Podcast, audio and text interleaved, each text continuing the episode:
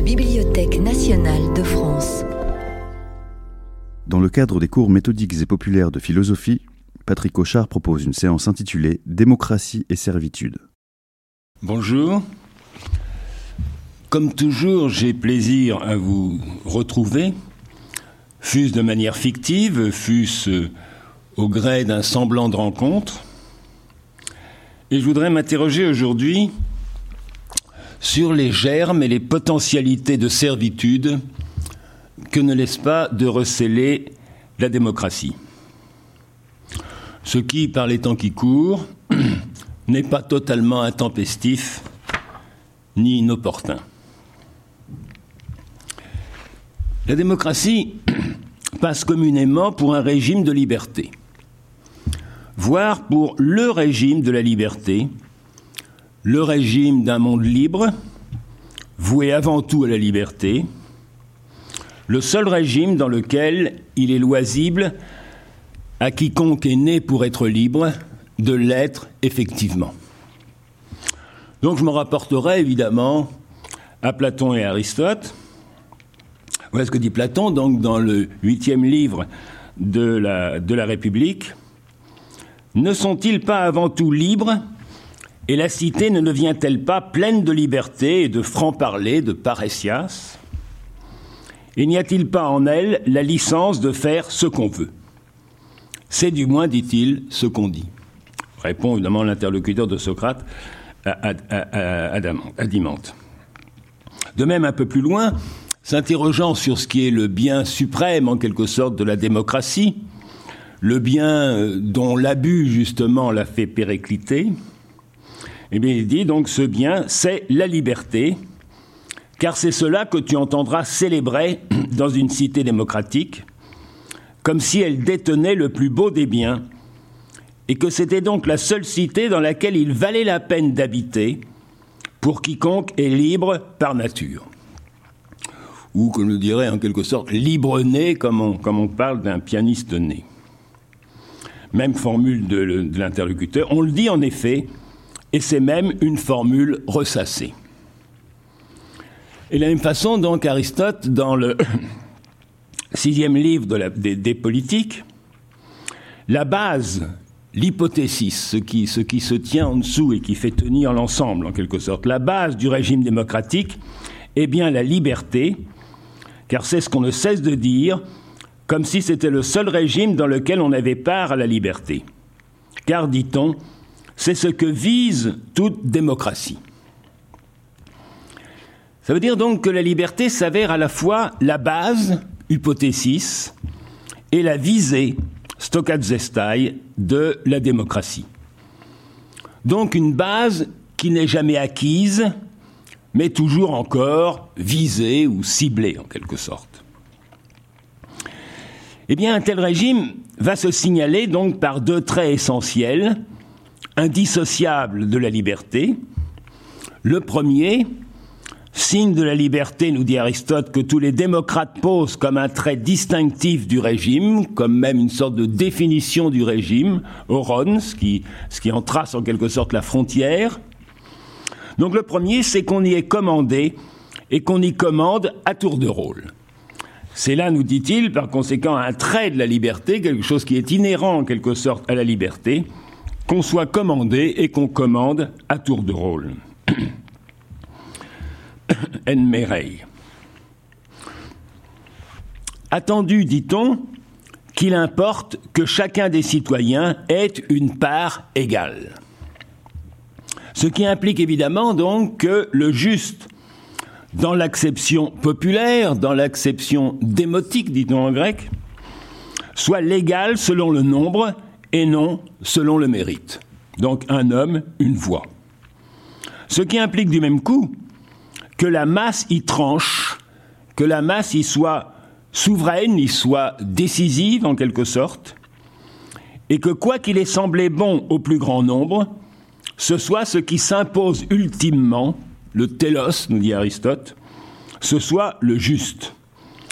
Donc c'est l'opinion en quelque sorte du plus grand nombre qui détermine justement le juste et qui tranche toute question. Le second trait, c'est qu'on y vive comme on veut, attendu que c'est là, dit-on, l'œuvre même ou la réalité en acte, l'ergone, de la liberté. Si précisément c'est le fait d'un homme asservi de vivre autrement que comme il veut.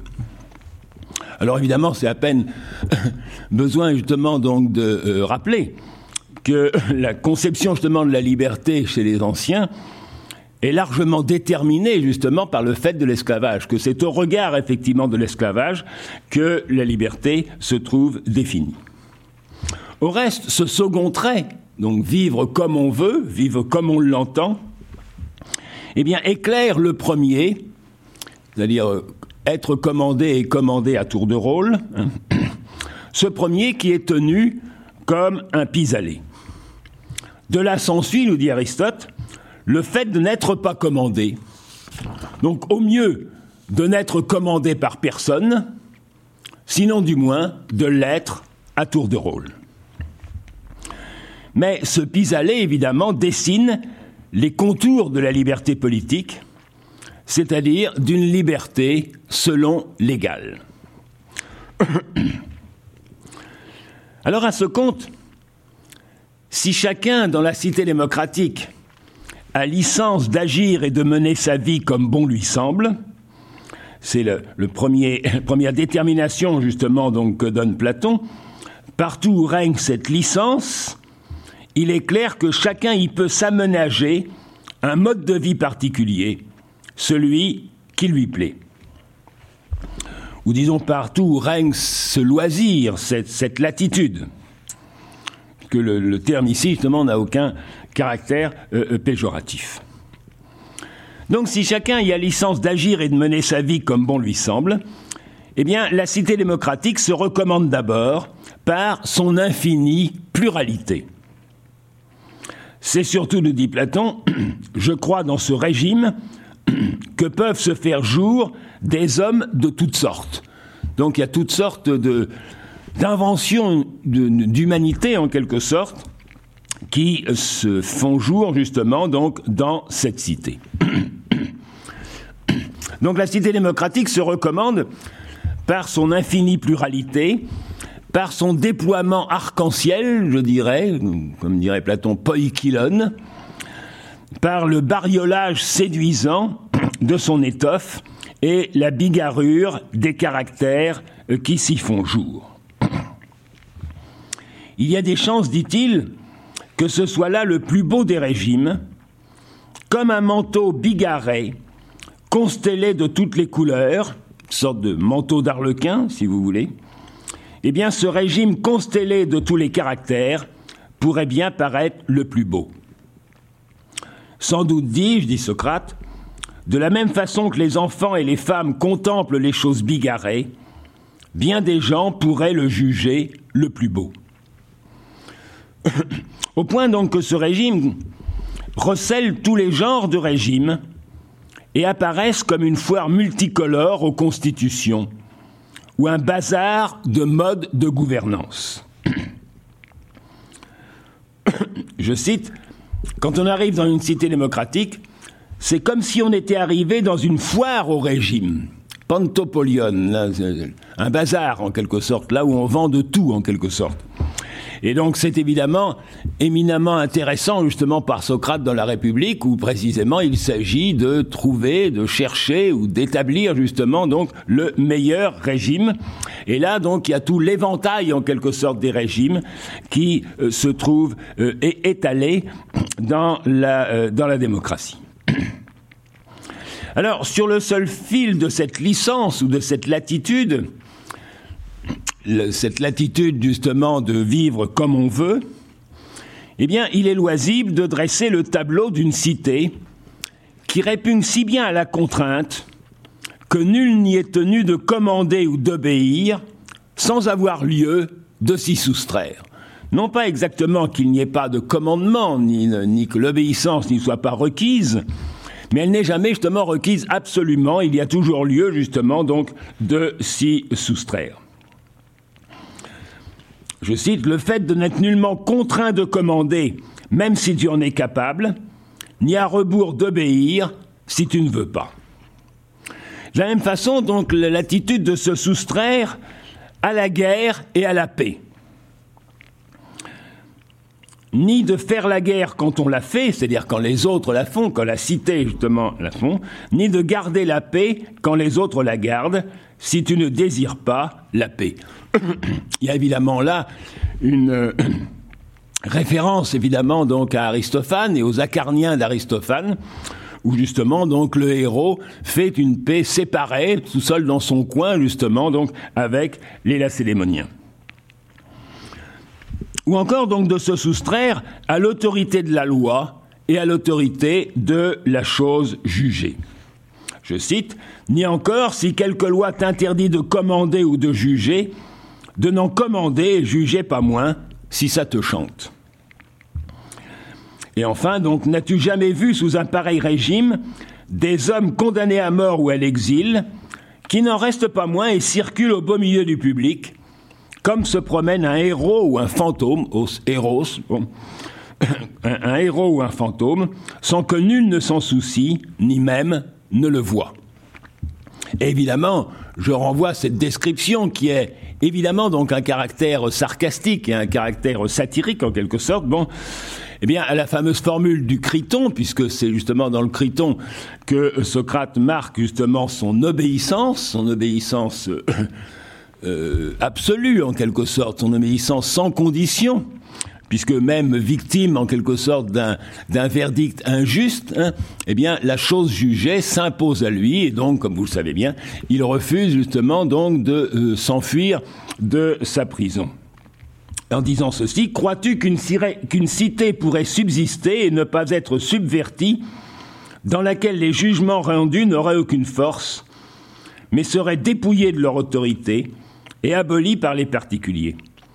Que ne pourrait-on dire, surtout un orateur, pour la défense de cette loi détruite par nous, qui ordonne que les jugements rendus s'imposent effectivement? C'est-à-dire qu'il tranche et qu'il s'impose, qu'il soit curiaille. Donc, le, Platon, euh, Socrate, disons, dresse ainsi le, tableau d'une cité dans laquelle il suffit pour entrer en politique et prétendre aux honneurs de se dire ami du peuple, au mépris de toute autre exigence.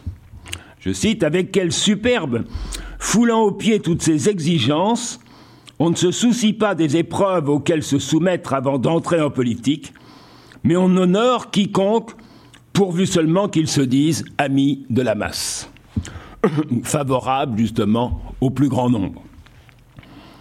Alors évidemment, ça, ça, a un aspect euh, particulièrement euh, saillant en quelque sorte dans la République, où dans la République, justement, Socrate a longuement euh, définit justement toutes les conditions requises hein, pour former justement donc un gouvernant de la euh, cité qu'il est en train de construire. Ou de la même façon, si vous voulez, je renvoie par exemple à l'Alcibiade, hein, où euh, Socrate s'entretient justement avec le tout jeune Alcibiade qui brûle justement d'entrer dans la carrière politique avec tout, évidemment les avantages qu'il a, comme pupille de Périclès, etc., etc. Bon. Et où Socrate justement lui remontre eh bien qu'il ne connaît pas le béaba justement de ce qui est requis pour faire un homme d'État et où il fait découvrir justement à Alcibiade son ignorance euh, en la matière. Eh bien, cette ignorance, d'une certaine façon, elle est le fait même, en quelque sorte, de la démocratie, de la démocratie où il suffit donc pour euh, entrer dans la carrière de se dire ami du peuple. Donc, pour le dire d'un mot, sous le règne d'une liberté sans guerre de limite, la démocratie s'avère comme un régime voué à une plaisante diversité et anarchie, qui dispense une certaine égalité tant aux égaux qu'aux inégaux.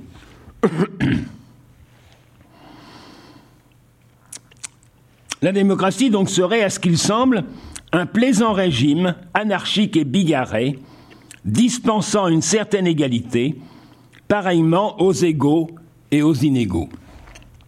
Alors, je laisse la traduction euh, euh, euh, tout à fait littéral en quelque sorte, puisqu'il est à peu près impossible, justement, dans le texte de, Platon, euh, de savoir justement si c'est égaux ou inégaux, si le, si le terme est au masculin ou s'il est au neutre, si c'est les choses euh, dispensant une certaine égalité aux choses égales et inégales, ou bien aux êtres égaux et inégaux. Sans doute d'ailleurs les deux. Alors, quelle que soit la verve satirique dont eut Socrate, encore n'avance-t-il rien que de connu. Et on souligne justement ce caractère. Tu ne dis rien qui ne soit bien connu. C'est bien ainsi l'idée justement que chacun se fait de la démocratie.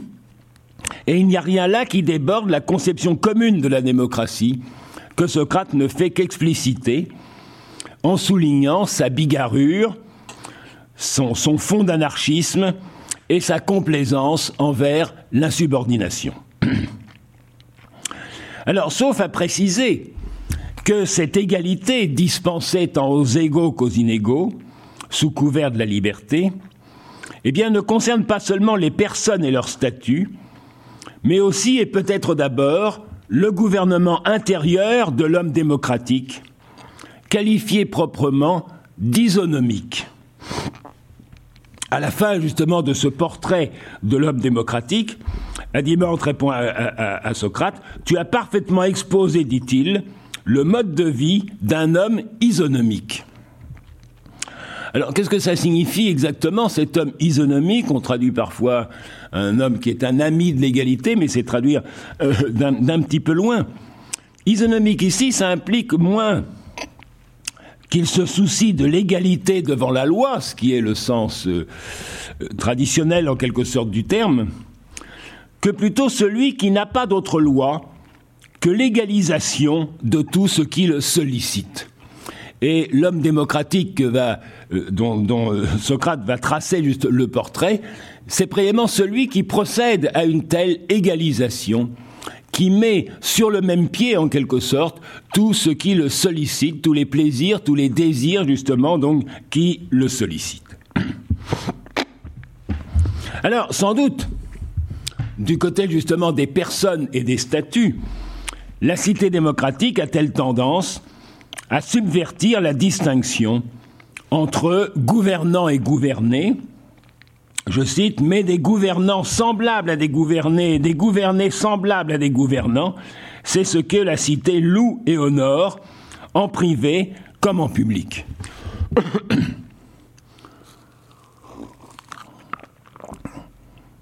Et on peut voir par exemple donc un porte-parole du gouvernement qui, euh, en jean et euh, et en petite chemise en quelque sorte, hein, eh bien va tailler une bavette avec euh, des influenceurs ou des influenceuses sur tel ou tel euh, réseau social.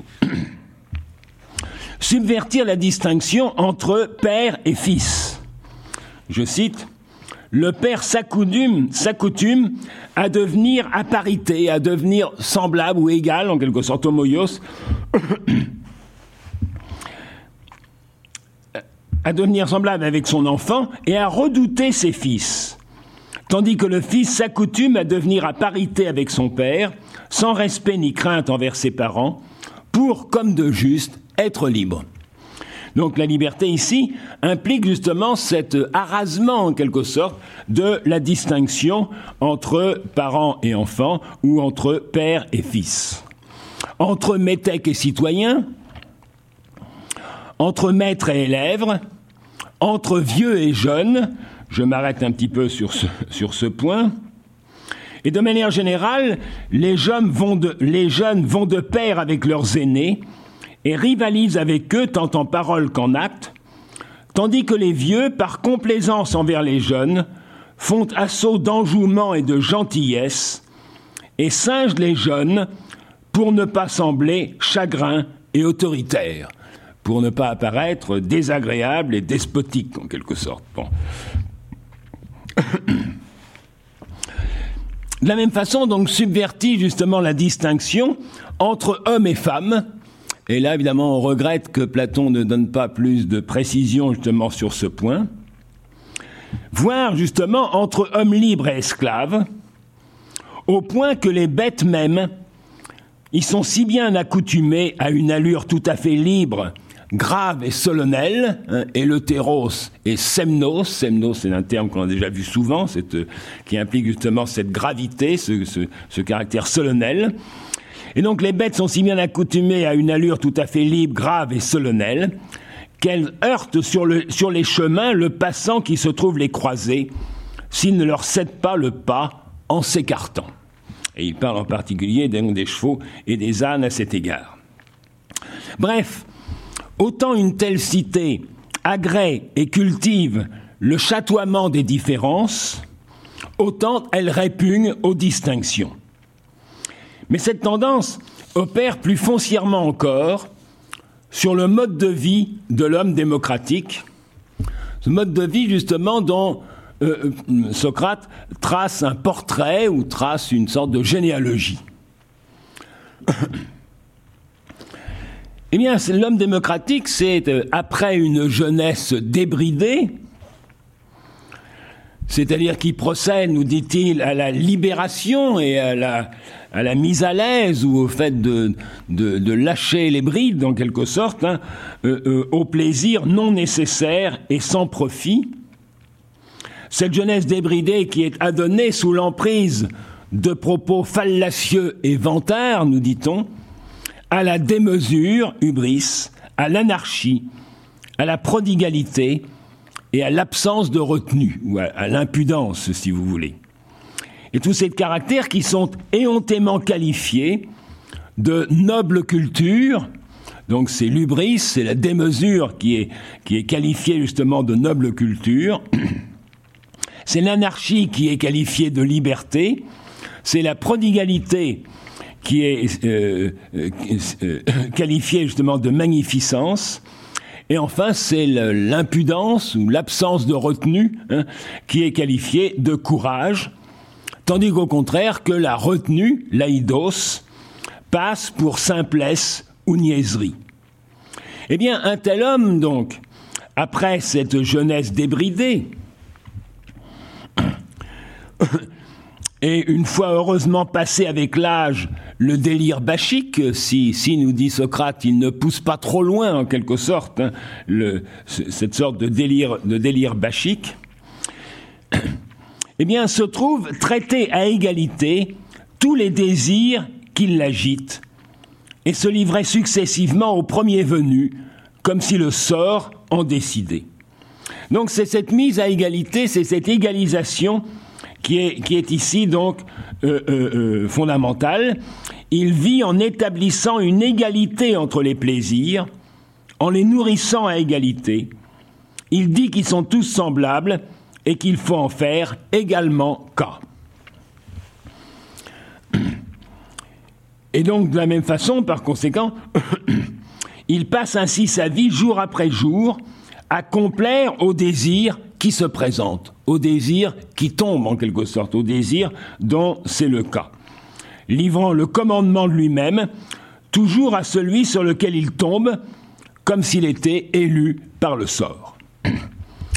Ainsi donc l'homme démocratique, l'homme démocrate si on veut, est tour à tour sans ordre ni contrainte, et c'est surtout cette absence d'ordre et contrainte, il n'y a ni ordre ni contrainte ne préside à son mode de vie, nous dit-on, eh bien il est, sans ordre ni contrainte, tantôt débauché, tantôt ascète, tantôt gymnaste en plein effort, tantôt oisif et insouciant, tantôt comme adonné à la philosophie, tantôt homme politique bondissant à la tribune pour y débiter ce qui lui passe par la tête, tantôt guerrier, tantôt homme d'argent.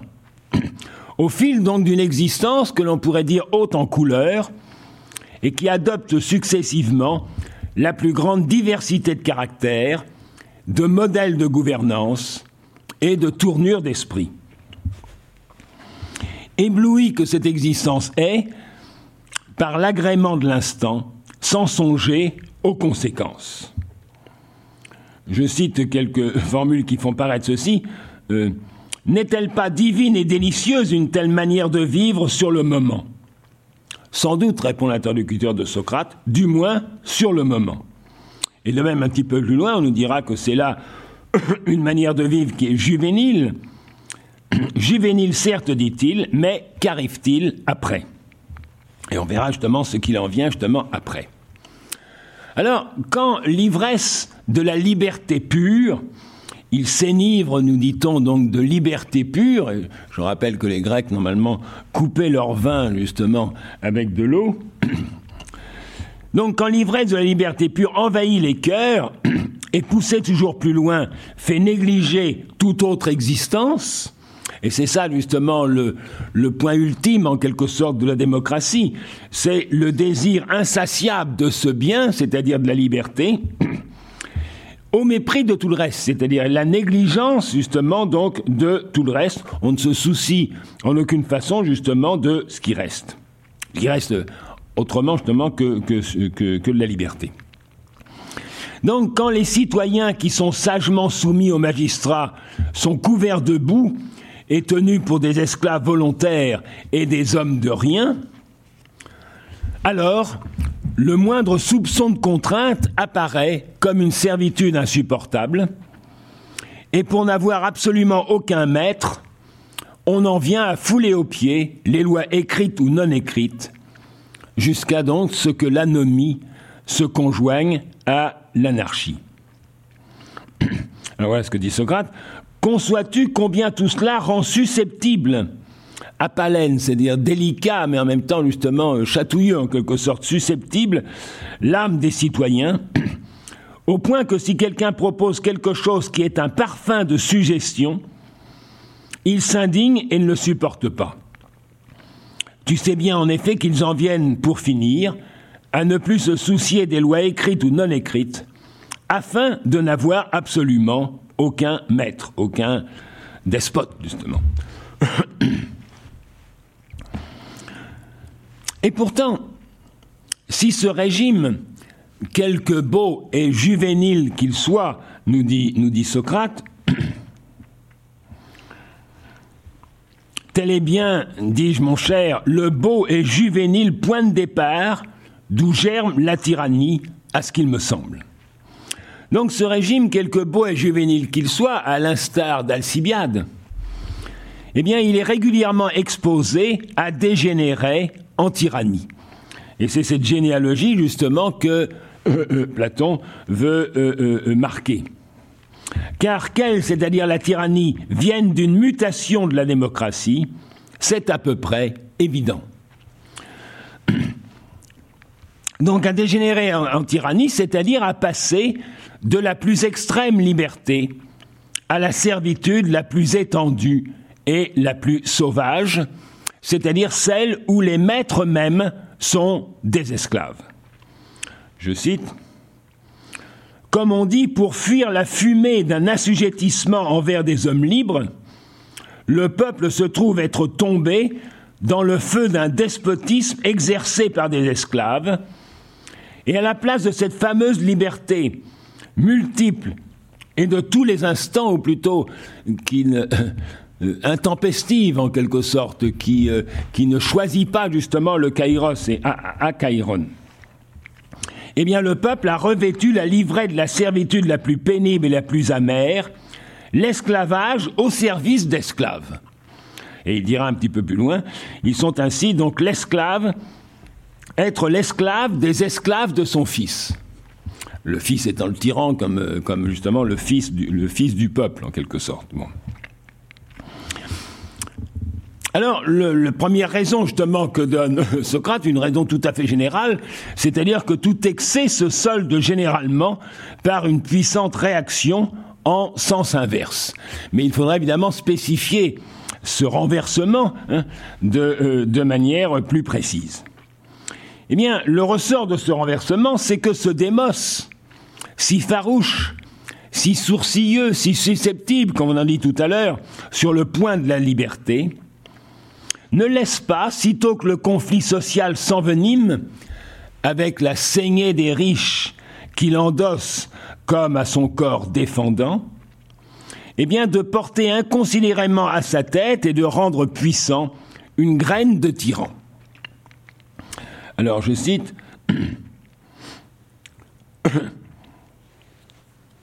Pour finir, quand les riches voient le peuple non de son propre mouvement, mais par ignorance et abusé par les agitateurs qui les calomnient, s'efforcer de leur faire du tort injustement, alors qu'ils le veuillent ou non, ils deviennent de vrais oligarques, non de leur propre mouvement, non spontanément, mais ce mal, c'est encore le frelon qui l'engendre en les piquant. On va revenir tout de suite, justement, on va venir tout de suite sur cette image, justement, donc du, euh, du frelon.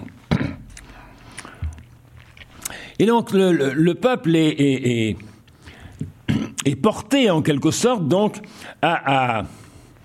à distinguer et à porter euh, euh, à sa tête, eh bien, euh, un, prétendu justement défenseur, enfin un, démagogue justement particulier. Le peuple n'a-t-il pas toujours l'habitude de distinguer éminemment et de porter à sa tête quelques personnages uniques dont il nourrit et augmente la puissance Et c'est évidemment cette graine de tyran ne tardera pas à l'asservir et n'hésitera pas à violenter son père, son père c'est-à-dire le peuple d'où il sort, par qui il a été euh, caressé, nourri euh, et, dont sa puissance a ainsi augmenté.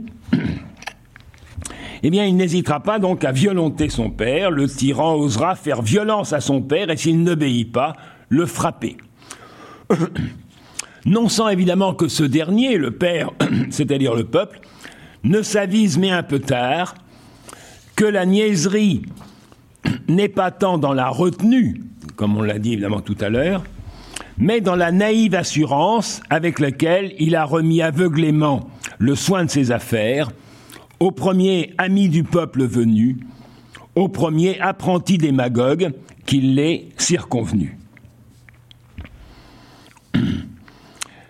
Alors c'est, je, cite un passage, donc il la lui donne, c'est-à-dire sa garde personnelle, puisque c'est la, première requête de ce que j'ai appelé la graine de tyran, justement, que de demander au peuple, justement, de pouvoir se faire une garde personnelle, puisque, justement, ce défenseur du peuple, avec tous les guillemets possibles, eh bien, est en but à tous les, assauts en quelque sorte et, les menées de, euh, ceux euh, auxquels il porte tort.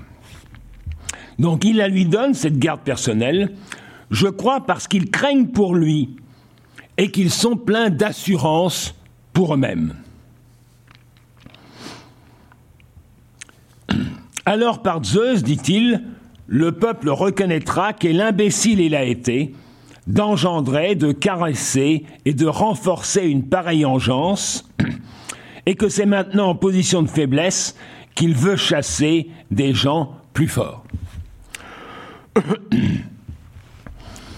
Mais quelles que soient les péripéties de ce funeste renversement, il tient pour l'essentiel à ce que la liberté démocratique se montre particulièrement favorable au développement d'une engeance pernicieuse, comme dit Socrate, celle des frelons, pourvus ou non de dard, qui, sans produire de miel, viennent parasiter la ruche. Je parle, dis-je, dit Socrate, de cette race d'oisifs et de dilapidateurs, les uns les plus courageux qui mènent la danse, les autres plus lâches qui suivent lesquels nous assimilons à des frelons, les uns munis de dards, les autres sans dards. C'est-à-dire donc l'engeance des agitateurs qui sèment la discorde dans tout gouvernement, faute qu'un sage législateur n'ait pris soin à l'avance, soit d'en prévenir la naissance, soit de les retrancher au plus vite. Ces deux espèces d'hommes, donc c'est les deux espèces de frelons, en quelque gouvernement qu'elles adviennent, y jettent le même trouble que le flegme et la bile pour le corps. Aussi le bon médecin et nomothète de la cité doit, non moins que l'apiculteur entendu, prendre de loin ses précautions à leur encontre, au mieux pour qu'elles n'adviennent pas, mais si elles sont advenues, pour les retrancher au plus vite avec les alvéoles mêmes. Or, cette engeance a beau jeu en régime démocratique, non pas tellement de proliférer, puisque cette, cette agitation, justement, euh, se rencontre justement en toutes sortes, évidemment, de régimes, mais de prospérer, c'est-à-dire de se montrer plus virulente et plus active. Mais elle est beaucoup plus virulente en celle-ci, c'est-à-dire dans la démocratie, qu'en celle-là, c'est-à-dire donc dans l'oligarchie. Plus virulente et plus active, Drimuteron, nous dit-on. Et donc de multiplier, par exemple, les imputations d'ennemis du peuple contre tel ou tel adversaire. Loin en effet d'être tenu en bride, c'est-à-dire à, l'écart des honneurs et des magistratures, comme elle l'est justement dans l'oligarchie, là, parce qu'elle n'est pas en honneur, mais tenue à l'écart des magistratures, elle manque de pratique et elle manque donc de force. eh bien, dans la démocratie, au contraire, elle tient le haut du pavé et traite de toutes les affaires, les meneurs occupant la tribune et les autres la claquent, criant haro, surtout contradicteurs. La part la plus remuante parle et agit, le reste, assis autour des tribunes, bourdonne et ne souffre pas la contradiction. en somme, l'accointance en démocratie de la liberté et de la certitude d'une certitude, d'une servitude qui germe subrepticement à l'ombre et comme l'ombre même d'une requête infinie de liberté, telle son inévitable doublure, eh bien cette accointance tient à ce que, sous l'aiguillon de ces agitateurs, la capacité de parler et d'agir en public sous le regard de ses égaux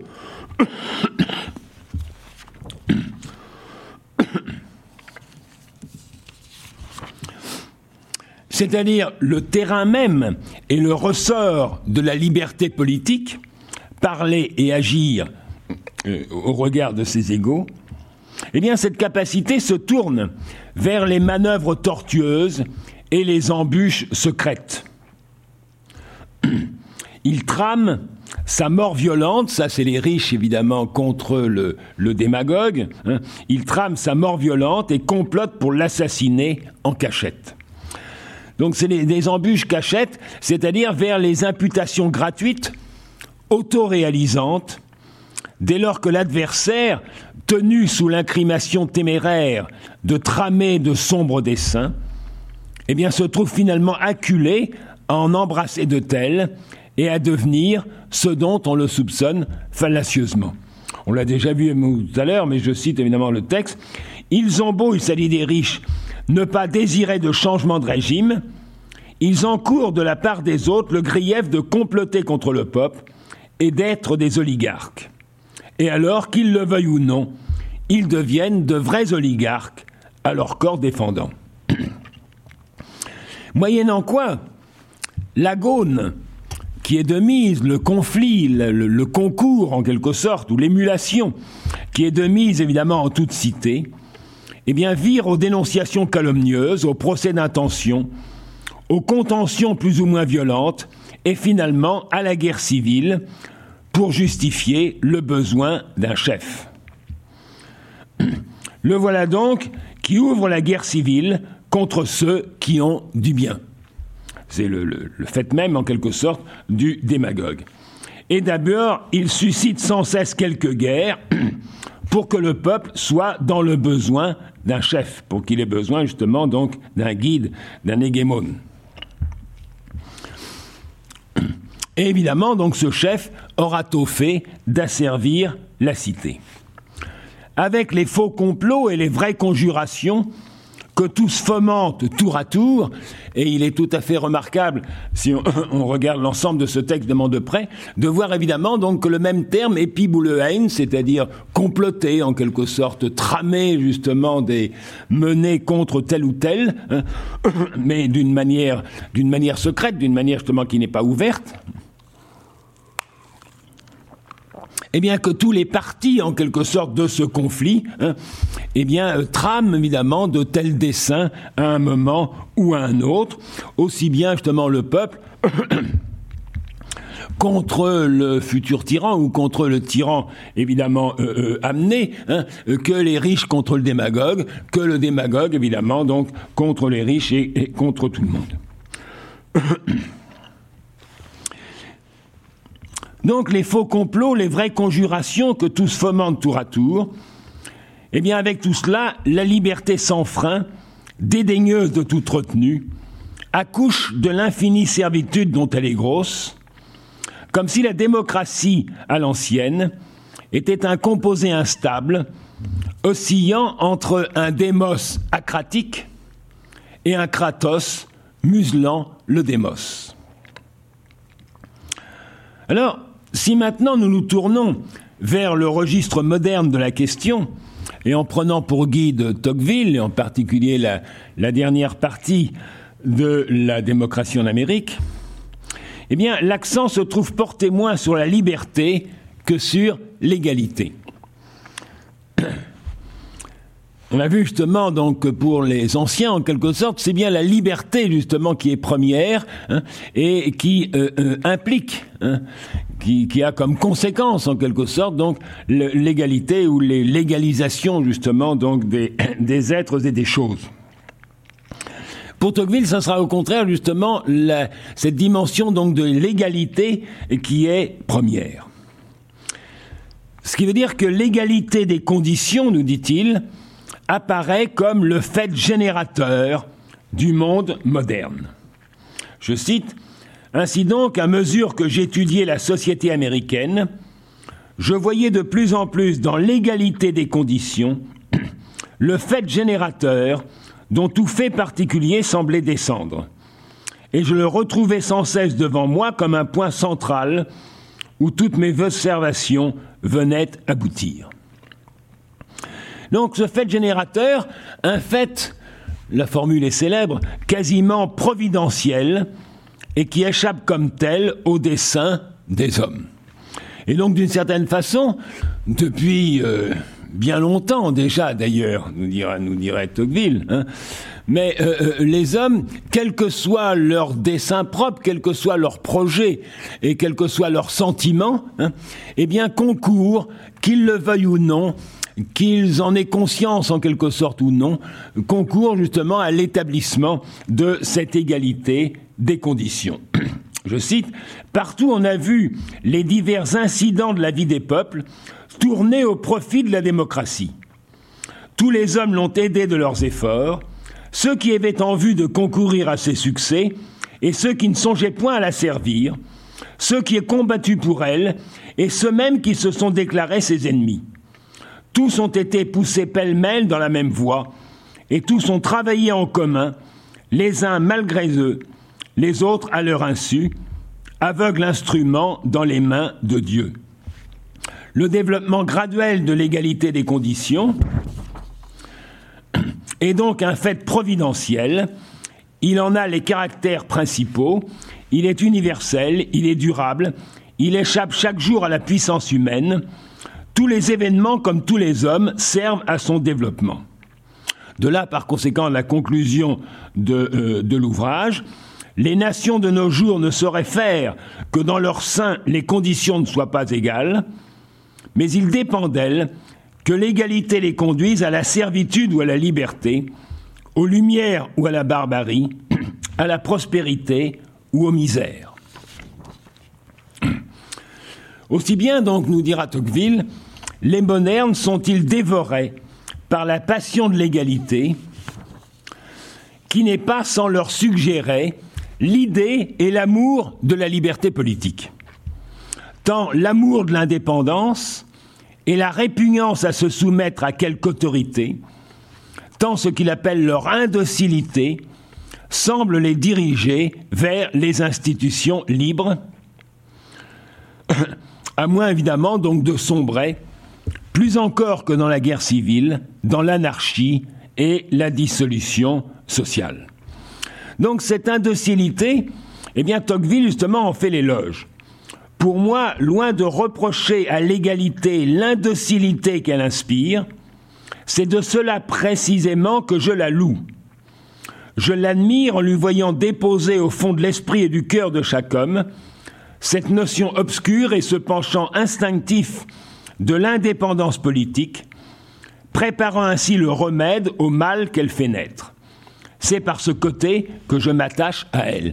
C'est par ce côté de l'indocilité, en quelque sorte, que euh, Tocqueville s'attache à ce qu'il appelle la démocratie, qui est un, État social plus qu'un régime politique à, proprement parler. Et donc cette, cette manière justement, donc l'indocilité démocratique euh, semble les diriger donc vers des institutions libres. C'est, je dirais d'ailleurs, l'idéal même démocratique que euh, euh, Tocqueville pointe, mais qu'il pointe évidemment comme une imagination. On peut imaginer un point extrême où la liberté et l'égalité se touchent et se confondent. Je suppose que tous les citoyens concourent au gouvernement et que chacun ait un droit égal d'y concourir, nul ne différant alors de ses semblables, personne ne pourra exercer un pouvoir tyrannique. Les hommes seront parfaitement libres parce qu'ils seront tous entièrement égaux, et ils seront tous parfaitement égaux parce qu'ils seront entièrement libres. C'est vers cet idéal que tendent les peuples démocratiques. Mais évidemment, comme on verra, il y a bien des choses aussi qui rendent justement cet idéal quelque peu euh, euh, chimérique. Et d'emblée, par conséquent, ce qui est pointé justement par Tocqueville, hein, c'est que l'égalité des conditions, qui est un fait et qui ne cesse de se confirmer en quelque sorte et de s'étendre euh, sur le monde, eh bien que l'égalité des conditions, donc, elle, elle dirige les hommes vers des institutions libres, à moins justement de sombrer, plus encore que dans la guerre civile, dans l'anarchie et la dissolution sociale. Ce dont, évidemment, nous dit-il, les esprits timides s'effraient davantage. Je cite, Comme les citoyens n'ont aucune action les uns sur les autres, à l'instant où le pouvoir national qui les contient tous à leur place vient à manquer, il semble que le désordre doit être aussitôt à son comble, et que chaque citoyen, s'écartant de son côté, le corps social va tout à coup se trouver réduit en poussière.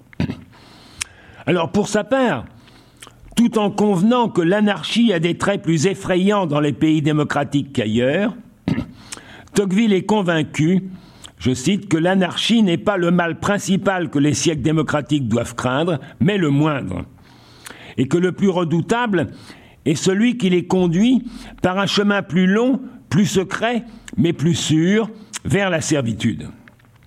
Tendance par laquelle il se laisse, dit-il, si bien entraîner sans la voir, qu'il importe particulièrement de la montrer, et c'est quasiment l'objet principal justement donc de euh, son, euh, de son livre. Mais d'abord, ces hommes, donc, qui sont épris d'égalité, qui sont jaloux de leur indépendance, qui considèrent, je cite, d'un œil mécontent toute autorité, eh bien, ne sauraient souffrir d'autre empire que celui qui s'exerce également sur tous, ni d'autre législation que celle qui s'applique uniformément à tous. S'il faut être assujetti et soumis à une règle, qu'au moins tous le soient également, sans jamais que ne se fasse valoir quelques privilèges ou exemptions. Je cite, les moindres privilèges répugnent donc à sa raison, à cette raison de l'homme démocratique.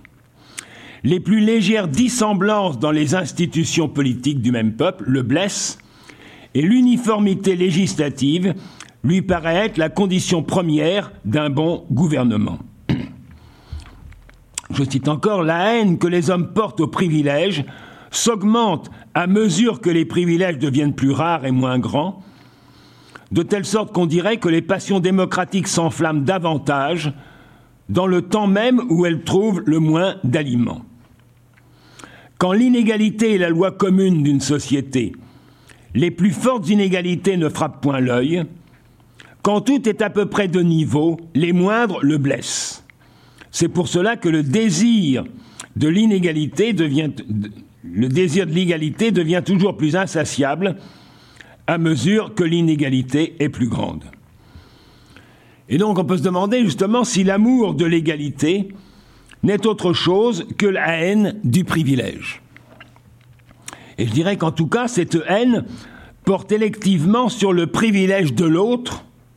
Je cite, cela même, euh, cela admettent bien pour principe général que la puissance publique ne doit pas intervenir dans les affaires privées, donc c'est le, libre, la libre entreprise en quelque sorte, mais par exception, chacun d'eux désire qu'elle l'aide dans l'affaire spéciale qu'il préoccupe et cherche à attirer l'action du gouvernement de son côté, tout en voulant la resserrer de tous les autres.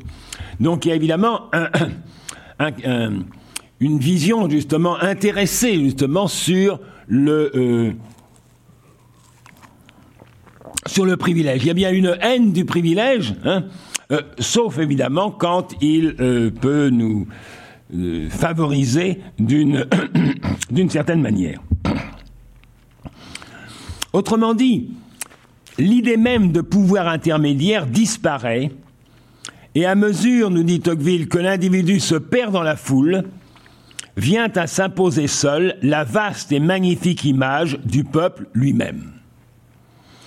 Alors, quoi qu'il en soit du dogme de la souveraineté du peuple, bon, Tocqueville écrit donc vers les années 1840, où effectivement ce thème, ce, dogme, comme il dit justement, de la souveraineté du peuple, n'est pas euh, euh, universellement justement partagé. Mais quoi qu'il en soit, nous dit-il, c'est pas ça qui importe véritablement. Hein. Ce qui importe, c'est que les hommes de l'âge démocratique, dans cet état social, euh, indépendamment, disons, du dogme de la souveraineté du peuple, dans cet état social qui est caractérisé par l'égalité des conditions, eh les hommes de l'âge démocratique envisagent le pouvoir sous les mêmes traits.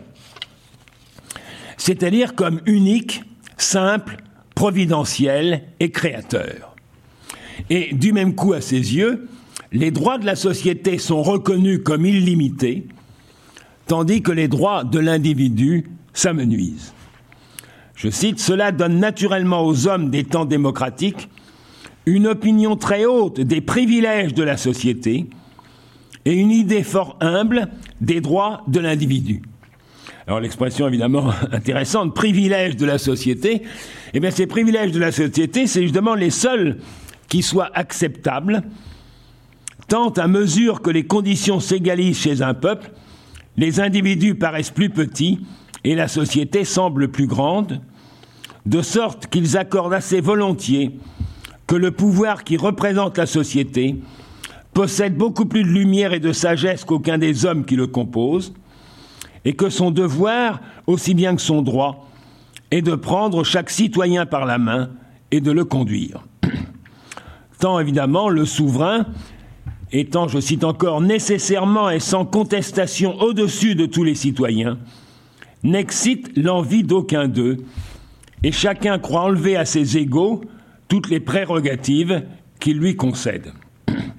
Donc il y a comme un, déferlement, effectivement, vers le, la manière de considérer justement donc le pouvoir unique, centralisé, euh, euh, providentiel, créateur, etc. Justement, donc en, lui accordant justement donc toutes les prérogatives euh, possibles. Alors bien plus d'ailleurs, nous dira, nous dira Tocqueville, non seulement force est d'être assujetti, mais les hommes s'attachent à ce pouvoir providentiel, et il faudrait voir justement par quel biais. Eh bien, c'est que dans une société d'individus, comme telle exposée à la menace de la dissolution, je cite, l'aristocratie avait fait de tous les citoyens une longue chaîne qui remontait du paysan au roi, la démocratie brise la chaîne et met chaque anneau à part. Et ça sera donc caractérisé en quelque sorte par ce qu'il appelle l'individualisme. eh bien, dans une société d'individus, dans laquelle donc nul n'est en droit d'attendre rien de ses semblables, où l'on se targue de ne rien leur devoir, eh bien chacun, quelque jaloux et fier qu'il soit de son indépendance, ne laisse pas d'avoir le sentiment de son isolement et donc de sa faiblesse. Je cite, ces membres, les membres de cette société, deviennent indifférents et comme étrangers entre eux. Donc ils ne se doivent rien les, uns les autres, mais ils ne peuvent aussi attendre rien, justement, aucun secours, aucune aide éventuellement les uns euh, euh, des autres.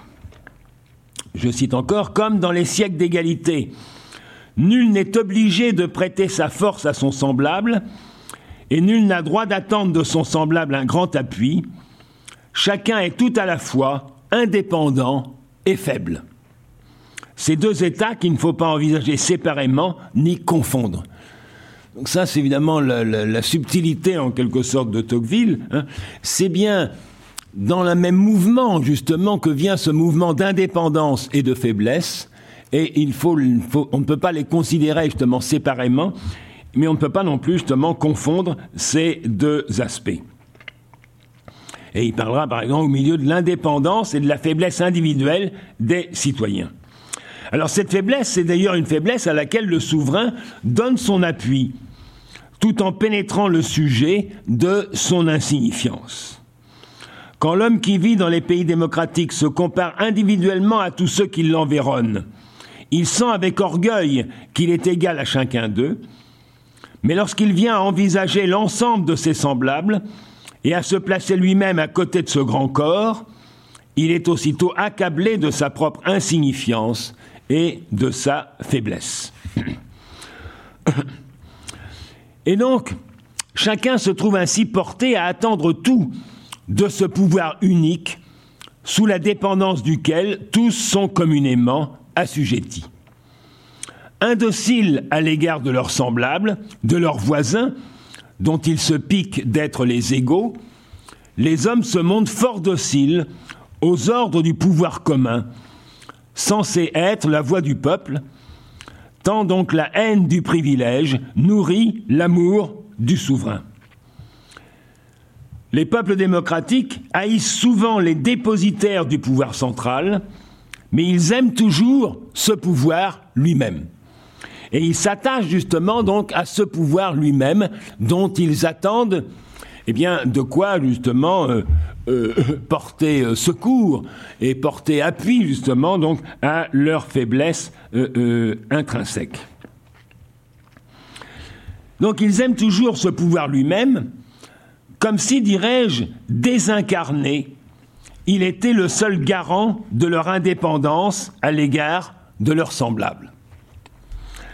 Évidemment, lorsque ce pouvoir s'incarne, ils peuvent haïr justement donc les dépositaires de ce, pouvoir, mais le pouvoir lui-même justement donc est l'objet de leur affection, de leur amour, comme il dit, comme le seul garant de leur indépendance à l'égard de leurs semblables. Autrement dit, au fil d'une causalité circulaire, des hommes égaux érigent un pouvoir central auquel ils soient également assujettis, mais inversement, cette égale suggestion est brandie comme la preuve sensible de leur égalité et de leur indépendance les uns par rapport aux autres. Alors est-ce donc l'État centralisé qui, par son effet niveleur, comme dirait Tocqueville, et ceci euh, dès, évidemment l'Ancien Régime, euh, crée l'égalité des conditions, ou bien l'égalité des conditions qui ne fait concevoir le pouvoir social que sous la seule forme d'un État, centralisé. Ou encore est-ce la faiblesse d'individus indépendants qui imposent le recours à un État tutélaire ou l'envahissement d'un tel État qui consomme la faiblesse de ses sujets? Eh bien sans doute, évidemment, dans les deux cas, l'ambiguïté est-elle de rigueur et l'État centralisé est-il à la fois l'effet et le promoteur garant de l'égalité des conditions.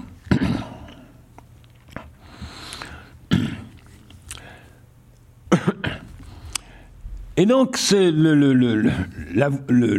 chacun, en quelque sorte, nourrit l'amour du souverain, ce donc qui sépare et relie les individus indépendants, c'est la dépendance commune où ils sont du même maître, c'est qu'ils ne sont citoyens indépendants qu'en étant également sujet d'un même souverain. L'homme des siècles démocratiques n'obéit qu'avec une extrême répugnance à son voisin qui est son égal, il refuse de reconnaître à celui-ci des lumières supérieures aux siennes, il se défie de sa justice et voit avec jalousie son pouvoir, il le craint et le méprise. Il aime à lui faire sentir à chaque instant la commune dépendance où ils sont tous les deux du même maître. Cette commune dépendance qui est justement le, garant et, la, manière dont on affiche en quelque sorte cette euh, euh, égalité des, euh, des conditions. Moyennant quoi donc, sous les auspices de l'égalité des conditions, s'établit, nous dit Tocqueville, une secrète et permanente sympathie entre les particuliers et le souverain. Dès lors que l'esprit et le cœur des hommes inclinent également à la centralisation.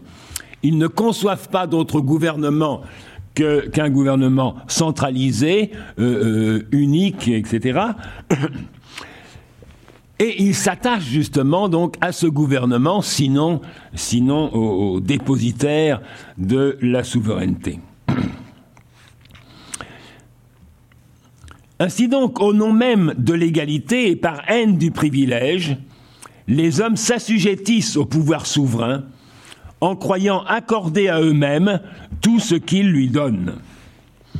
Lorsque le souverain est électif, nous dit-il, ou surveillé de près par une législature réellement élective et indépendante, l'oppression qu'il fait subir est quelquefois plus grande, mais elle est toujours moins dégradante parce que chaque citoyen, alors qu'on le gêne et qu'on le réduit à l'impuissance, peut encore se figurer qu'en obéissant, il ne se soumet qu'à lui-même, que c'est à l'une de ses volontés qu'il sacrifie toutes les autres. L'une de ses volontés qui est celle justement donc qui contribue à l'élection du, euh, euh, souverain du souverain ou de l'instance justement donc qu'il euh, qui le surveille, hein. donc euh, du roi ou du parlement, dirait-on, donc, euh, aussi bien euh, aussi bien en Angleterre.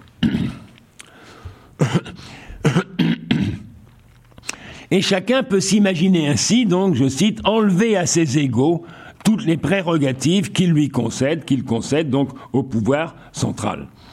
Le souverain étant nécessairement et sans contestation au-dessus de tous les citoyens, n'excite l'envie d'aucun d'eux, et chacun croit enlever à ses égaux toutes les prérogatives qu'il lui concède.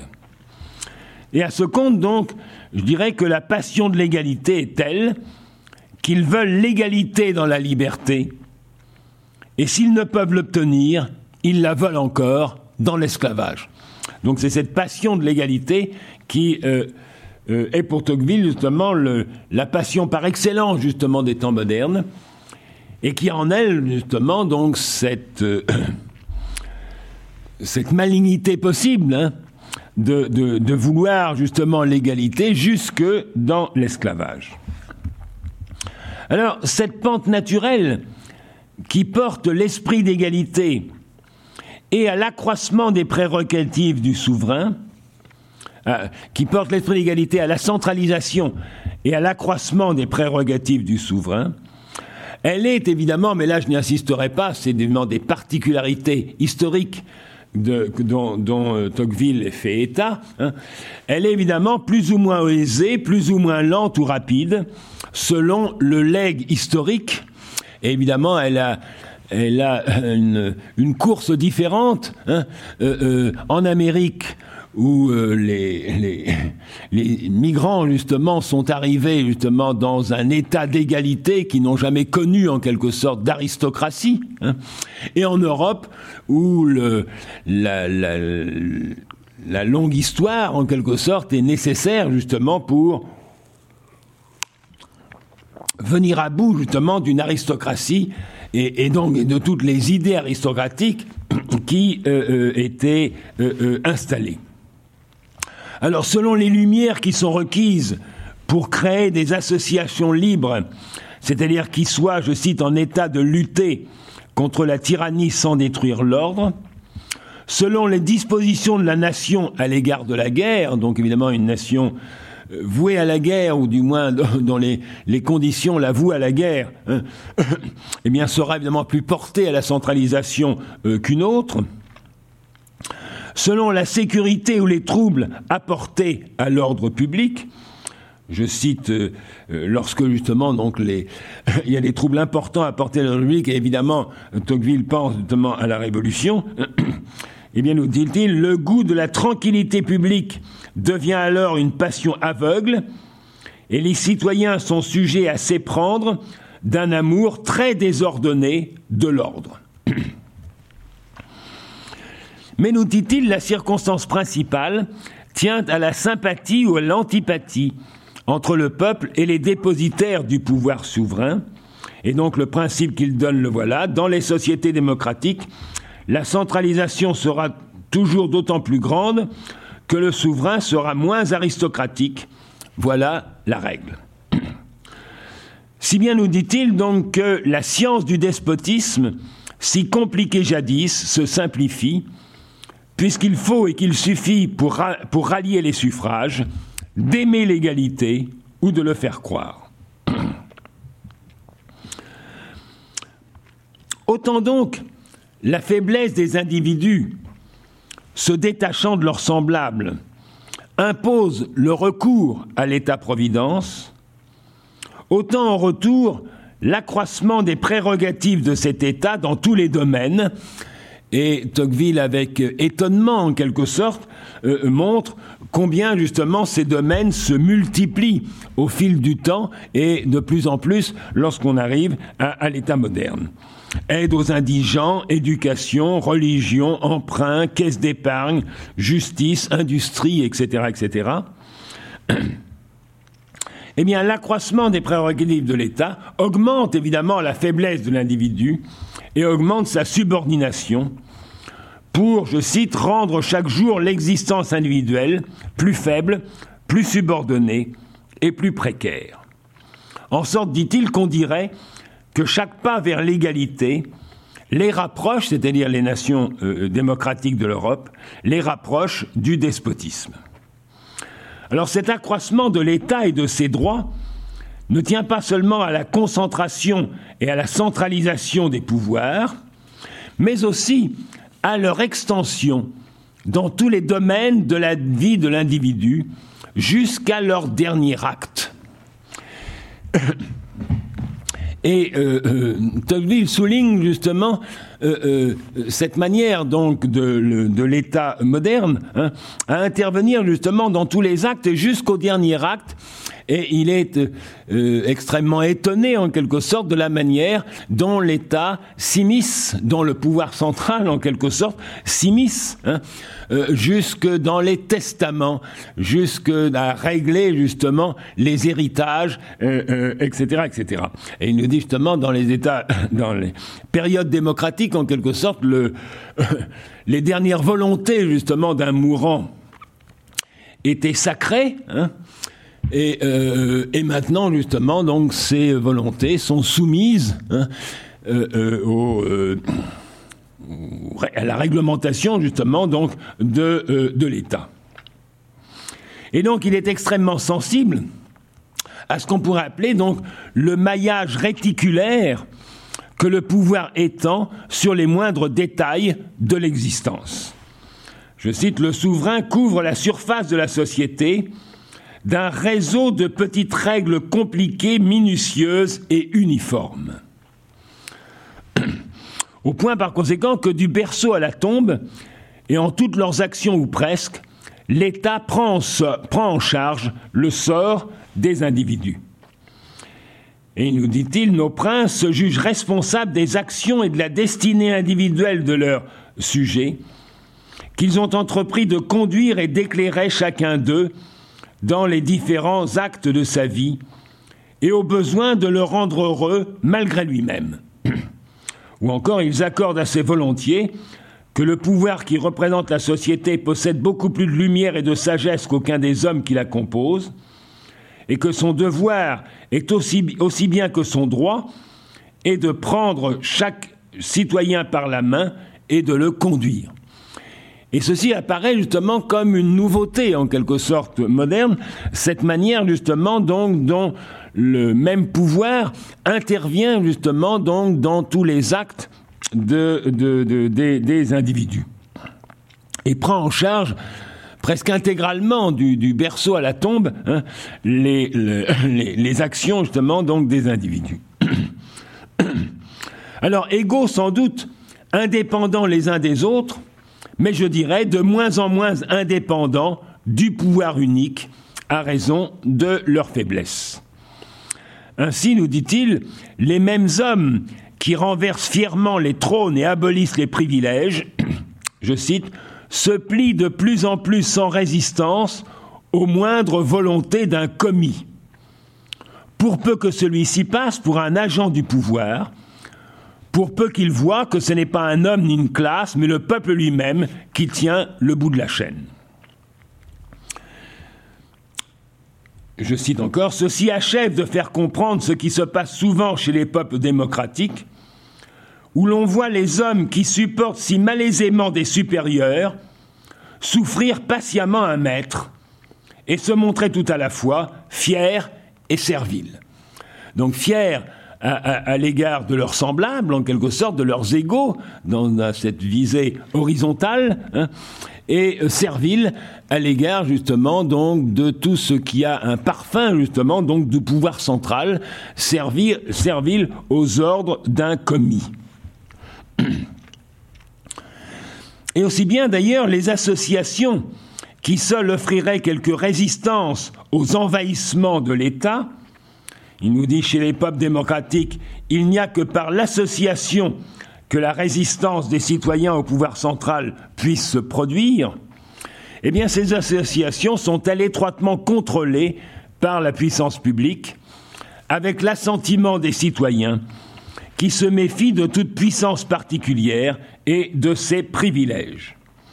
Chez les peuples démocratiques, les citoyens envisagent souvent ces mêmes associations dont ils ont tant besoin avec un sentiment secret de crainte et de jalousie qui les empêche de les défendre. La puissance et la durée de ces petites sociétés particulières, au milieu de la faiblesse et de l'instabilité générale, les étonnent et les inquiètent, et ils ne sont pas éloignés de considérer comme de dangereux privilèges le libre emploi que fait chacune d'elles de ses facultés naturelles. Donc c'est ainsi que les révolutionnaires, nous dit encore Tocqueville, qui ont voulu être libres pour pouvoir se faire égaux, eh bien ne se sont fait égaux qu'en se rendant la liberté plus difficile. La preuve, dit-il, en est la terreur, qui enseigne à la fois au monde la manière de conquérir son indépendance et de la perdre.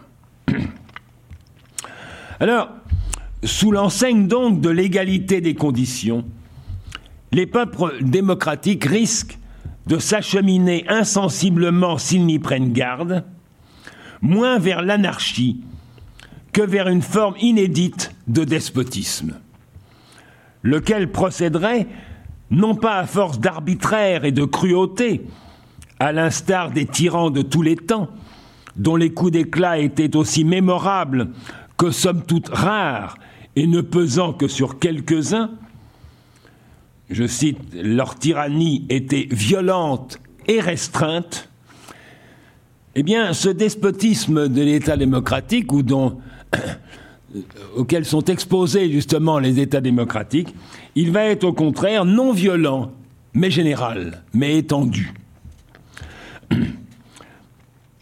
Donc, euh, non pas à l'instar des, tyrans de tous les temps, mais je dirais plutôt par le biais d'un réseau justement de petites règles compliquées, minutieuses et uniformes, qui ne tourmentent pas tant les hommes qu'elles ne les dégradent.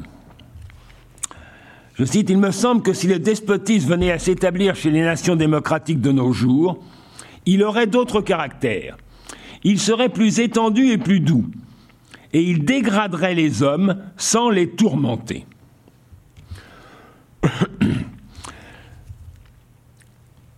Donc des, règles qui ne tourmentent pas les hommes, mais qui les dégradent, qui les énervent, qui énervent justement donc leur ressort. Le souverain ne brise pas les volontés, mais il les amollit, les plie et les dirige. Il force rarement d'agir, mais il s'oppose sans cesse à ce qu'on agisse. Il ne détruit point, il empêche de naître. Donc il n'est pas violent en quelque sorte, mais il est euh, abortif, si j'ose dire. Il ne tyrannise point, il gêne, il comprime, il énerve, il éteint, il est bête, et il réduit enfin chaque nation à n'être plus qu'un troupeau d'animaux timides et industrieux dont le gouvernement est le berger. C'est cette perspective, c'est pas pas un fait que, que que, que Tocqueville relève en quelque sorte, mais c'est cette perspective, c'est cette pente hein, euh, contre laquelle justement il met en garde. Sans doute donc ce qu'il appelle encore une sorte de mise en tutelle. Je ne crains pas qu'ils rencontrent dans leur chef des tyrans, mais plutôt des tuteurs. Et il parle d'un pouvoir immense et tutélaire qui les fixe irrévocablement dans l'enfance, ou encore ils attachent à tout moment sur lui, c'est-à-dire sur le pouvoir social, leur regard comme sur un précepteur ou sur un guide. Alors, c'est une tutelle, mais une tutelle justement qui est tout à fait différente de la tutelle parentale, je dirais, qui est, vise précisément donc à, élever, à éduquer et à, et à, faire sortir de la minorité justement les enfants. Ici, au contraire, il s'agit d'une tutelle qui porte sur des adultes et qui, au contraire, les ramène à l'enfance et les s'efforce justement donc de les garder de, les fixer, comme il dit, donc irrévocablement dans l'enfance.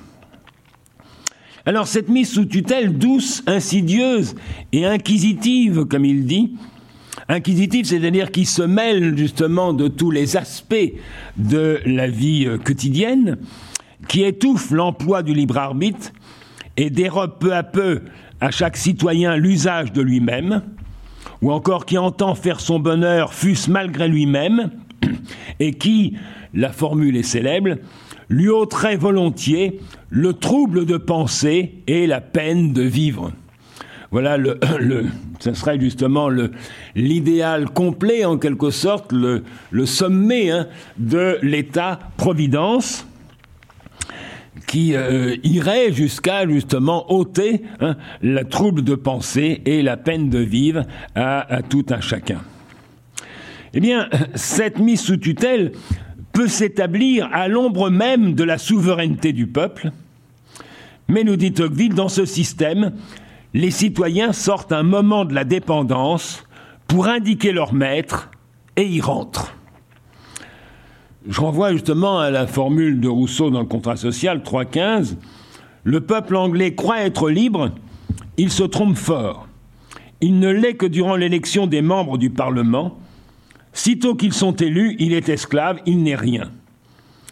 Dans les courts moments de sa liberté, l'usage qu'il en fait mérite bien qu'il la perde. Et Tocqueville dit quelque chose de tout à fait analogue en disant donc que la souveraineté du peuple, donc cela ne me suffit point, la nature du maître m'apporte bien moins que l'obéissance, que l'obéissance que ce maître impose ou que ce maître produit. Et c'est cette obéissance hébétée, en quelque sorte, qui est ce que, évidemment, Tocqueville redoute le plus dans l'obéissance au maître démocratique. Alors, administrer dans le détail de leur existence, tout en choisissant les représentants de la souveraineté, eh bien, les citoyens, nous dit Tocqueville, se trouvaient alternativement les jouets du souverain et ses maîtres, plus que des rois et moins que des hommes les jouets du souverain et ses maîtres, puisqu'en même temps, ils élisent, ces deux que dépendent en quelque sorte le choix du souverain euh, euh, et, du maître ou du roi, en quelque sorte, bon. Mais en même temps, justement, une fois que cette élection est faite, hein, eh bien, ils sont moins que des hommes, puisque, d'une certaine façon, ils n'ont aucune voix au chapitre, et que c'est cet élu, hein, ou c'est ce, ce pouvoir centrale qui va s'immiscer justement donc dans le moindre détail de leurs actions et de leur existence. Alors reste évidemment que les hommes des sociétés démocratiques ne sont pas dépourvus de moyens propres à prévenir ou à tempérer la pente naturelle de leur état social qui incline à les plonger dans, je dirais, la torpeur d'un despotisme administratif, pour peu seulement qu'ils le veuillent. Je vois de grands périls qu'il est possible de conjurer, de grands mots qu'on peut conjurer ou restreindre, et je m'affermis de plus en plus dans cette croyance que pour être honnête et prospère, il suffit encore aux nations démocratiques de le vouloir. Mais cette euh, liaison justement entre la volonté et, la liberté est évidemment tout à fait essentielle. C'est-à-dire pour peu qu'il se refuse à sombrer dans ce que euh, Tocqueville dénonce comme l'apathie et l'indifférence qui sont les sources communes de l'anarchie et du despotisme. Je cite, Ce n'est jamais qu'avec effort que ces hommes s'arrachent à leurs affaires particulières pour s'occuper des affaires communes. Leur pente naturelle est d'en abandonner le soin au seul représentant visible et permanent des intérêts collectifs qu'est l'État. Et donc, la formule aussi est célèbre, je vois une foule innombrable d'hommes semblables et égaux qui tournent sans cesse sur eux-mêmes pour se procurer de petits et vulgaires plaisirs dont ils emplissent leur âme, chacun d'eux retiré à l'écart et comme étranger la destinée de tous les autres, ses enfants et ses amis particuliers forment pour lui toute l'espèce humaine. Quant aux demeurants de ses concitoyens, il est à côté d'eux mais il ne les voit pas, il les touche et ne les sent point, il n'existe que pour lui seul et s'il lui reste encore une famille, on peut dire du moins qu'il n'a plus de patrie. Et c'est ce point justement donc que l'État démocratique, en quelque sorte, favorise, qui est ce point justement d'individualisme euh, euh, où, chacun tombe justement dans l'apathie et dans l'indifférence au sort euh, commun, à tout ce qui est commun en quelque sorte. Et c'est ceci qui est justement la source commune de l'anarchie et du despotisme. L'un et l'autre, c'est-à-dire l'anarchie et le despotisme, est également à craindre et peut sortir aisément, aussi aisément d'une seule et même cause, qui est l'apathie générale, fruit de l'individualisme. Ce qu'il est important de combattre,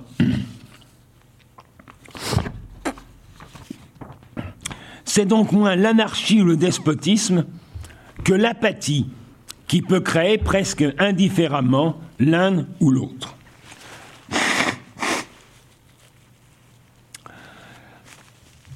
Alors, il ne s'agit évidemment pas de recourir, mais là je ne donnerai justement qu'une faible idée euh, des vues de Tocqueville à cet égard, donc de tout ce qui peut euh, tempérer, ralentir ou euh, s'opposer justement à cette pente vers le despotisme doux que recèle l'État démocratique.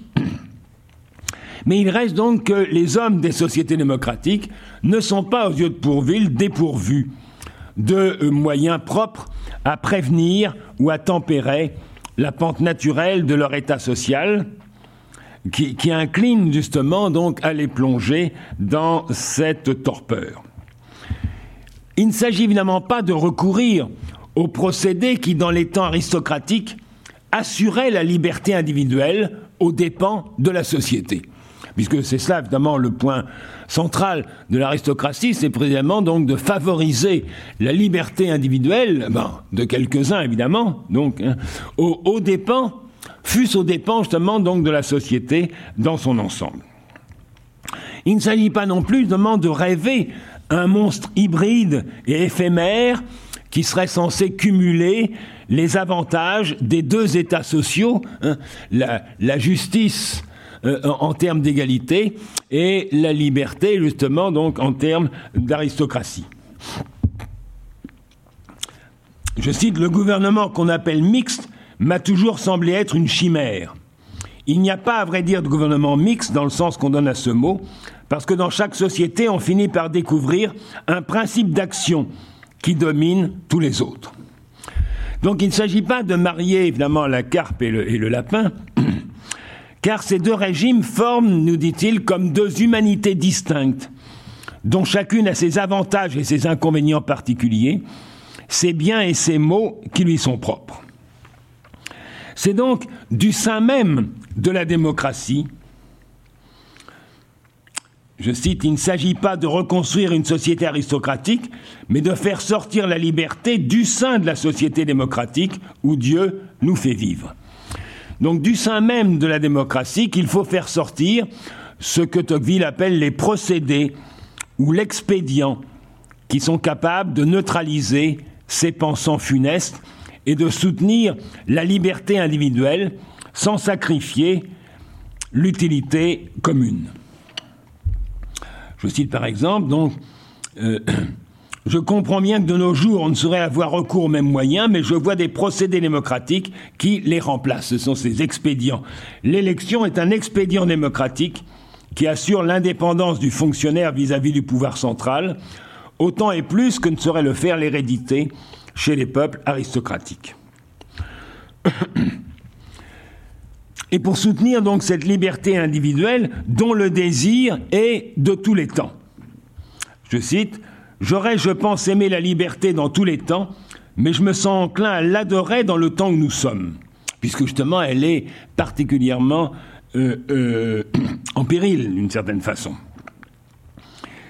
Ou encore un peu plus loin, la liberté s'est manifestée aux hommes dans différents temps et sous différentes formes.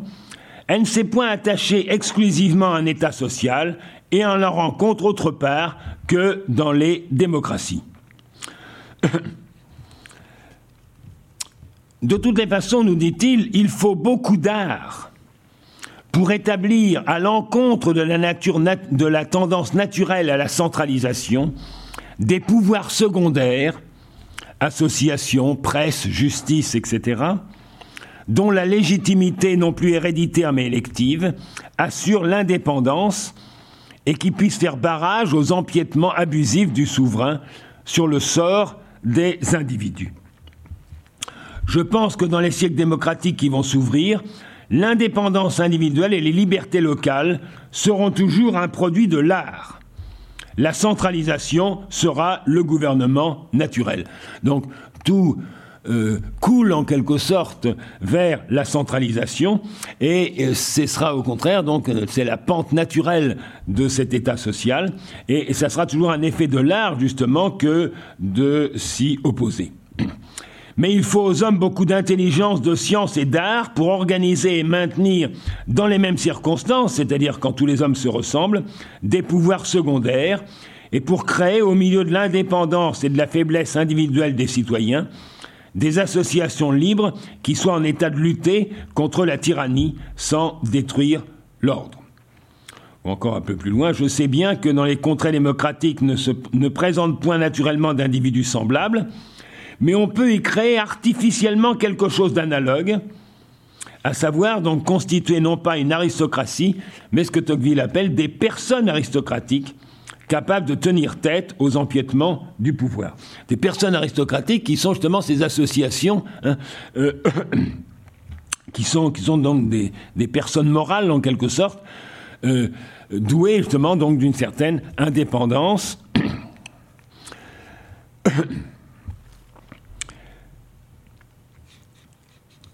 Alors, et de la même façon, donc, il faut sans doute beaucoup d'art, mais là, c'est plus compliqué, mais la, la, la, la chose n'est pas sans intérêt. Hein. Euh, il faut beaucoup d'art pour faire valoir, à l'encontre du mépris en lequel les tient naturellement l'esprit démocratique et révolutionnaire, le respect des formes et Tocqueville insiste, en particulier donc en matière judiciaire, etc. Hein. Et, il insiste sur le fait que, que, ces formes ne laissent pas de servir de barrière entre le fort et le faible, le gouvernant et le gouverné, de retarder l'un et de donner à l'autre le temps de se reconnaître ou de se ressaisir en quelque sorte. Et que le respect des formes est, est toujours en quelque sorte euh, euh, et, le plus souvent, je dirais plutôt, et le plus souvent justement donc en faveur euh, du, du plus faible. Et il conclut ainsi les peuples démocratiques ont naturellement plus besoin des formes que les autres peuples, et naturellement, ils les respectent moins. Donc si formidable que s'annoncent les périls inhérents à l'état social dont l'égalité des conditions s'impose comme le premier principe, eh bien Tocqueville ne les croit pas insurmontables, j'ai voulu exposer au grand jour les périls que l'égalité fait courir à l'indépendance humaine, parce que je crois fermement que ces périls sont les plus formidables, aussi bien que les moins prévus de tous ceux que renferme l'avenir, mais je ne les crois pas insurmontables. Quitte à ce qu'il faille, comme il nous le dit au, au, début même de la démocratie en Amérique, une science politique nouvelle à un monde tout nouveau. Et aussi bien la liberté n'est-elle jamais donnée en, n'importe quel état social, en quelque sorte, mais toujours à acquérir avec beaucoup d'efforts. Les hommes ne sauraient jouir de la liberté politique sans l'acheter par quelques sacrifices, et ils ne s'en emparent jamais qu'avec beaucoup d'efforts. Et à propos des associations politiques en Amérique, c'est donc en jouissant d'une liberté dangereuse que les Américains apprennent l'art de rendre les périls de la liberté moins grands. Alors encore faut-il ajouter que cette inquiétude et vigilance à l'égard de ces potentialités d'asservissement est autant le fait de Tocqueville, est autant que le fait de Tocqueville, celui du régime démocratique lui-même.